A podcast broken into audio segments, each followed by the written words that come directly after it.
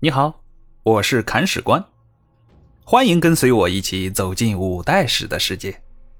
这里有金戈铁马，也有诗情画意，了解传奇人物，演绎恩怨情仇。这里有你不知道的，更有你想知道的。精彩内容，我们继续。第七十三章：天子在手，天下我有。上回说到啊，马景要去送死，如果能成功的话，朱温就有很大几率彻底打败李茂贞。那他具体是怎么去死的呢？当时啊，马景扮作逃兵，跑到凤翔城下叩门，守城的人就喝问道：“你干什么的？”马景说：“没看到吗？我是逃兵。”“当然看出来了，不然早就把你给射死了。”我是问你到凤翔城里来干什么？我有大事向你们大王禀报，只能跟他当面说。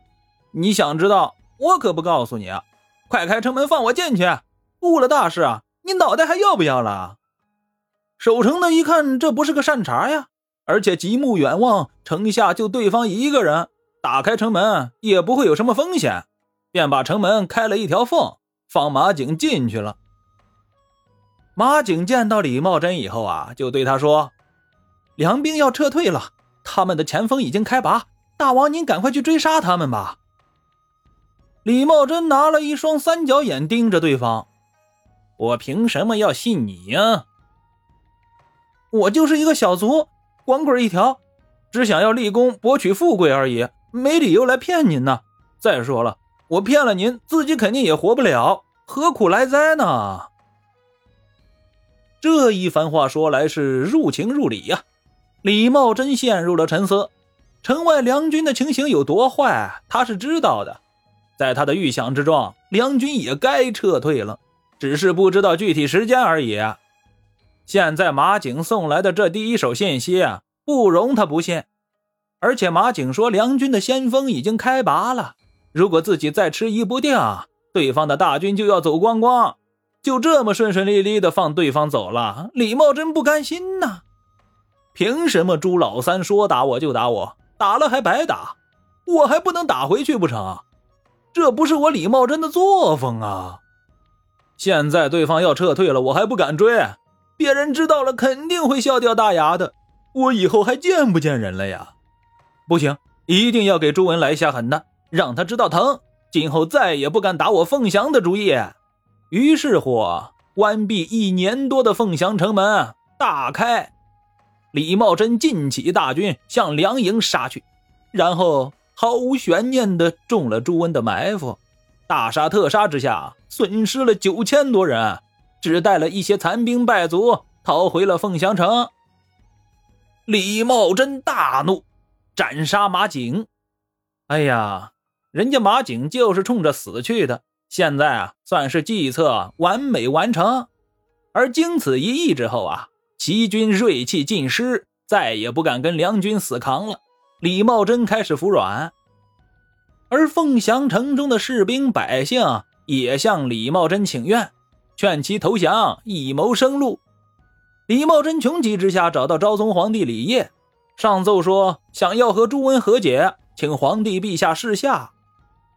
李烨就这么说了一句：“朕与六公饥一天饿一天，早就想和朱温和解了，爱卿你自己看着办吧。”这样一来，李茂贞没办法了，斩杀以韩全会为首的宦官二十多人，把人头送到朱温大营里去啊，请求和解。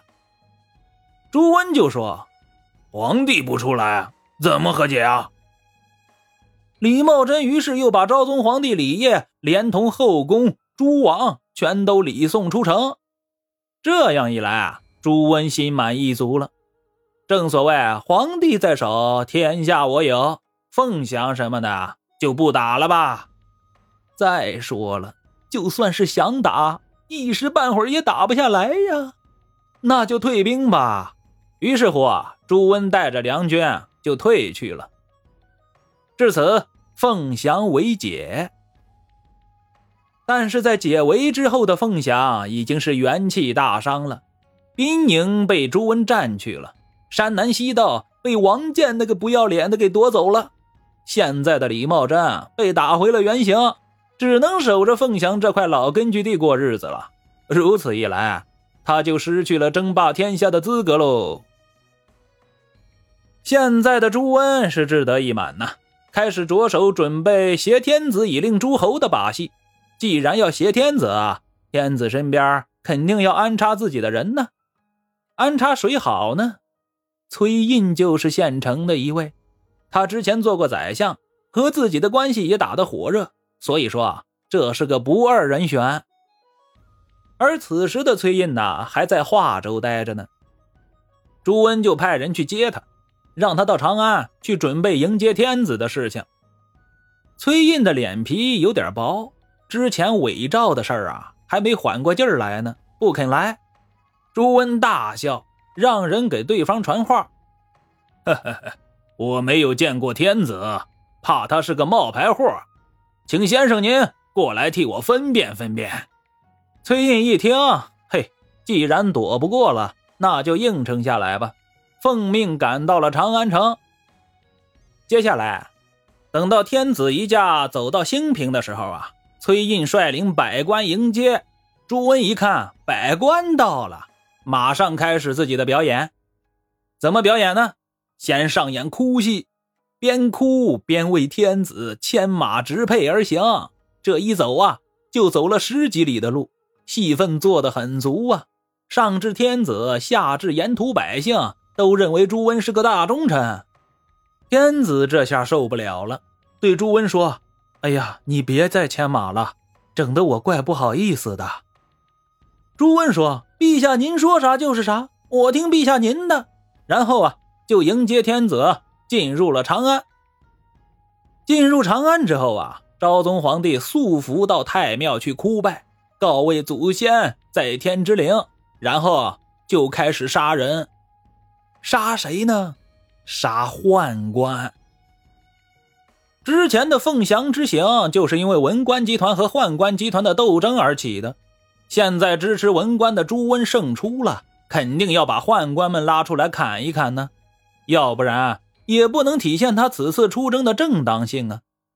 而且啊，这次天子出逃长安，无论他是自愿的还是被迫的，总要有人来为这件事情埋单呢。所以啊。无论从形式上还是内容上，宦官们都要流点血才行。我们说朱温很猛啊，他喜欢大场面，杀人也是多多益善。于是乎，把长安城内能找到的宦官全都给拉出来了，数了数啊，差不多有七百多人，一起拉去砍了脑袋。这七百多颗人头落地啊，朱温还嫌不满足，让天子诏令四方。命令各大藩镇把各自辖区内的太监，也就是监军，全部都给杀掉。至此啊，晚唐以来宦官乱政的局面终于被消除了。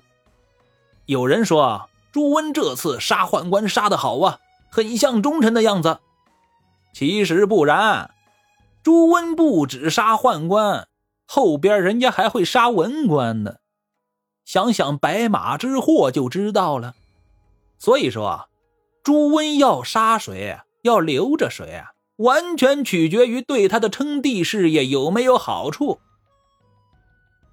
现在朱温安排完了长安的一些事情啊，就要回自己的老巢汴州了。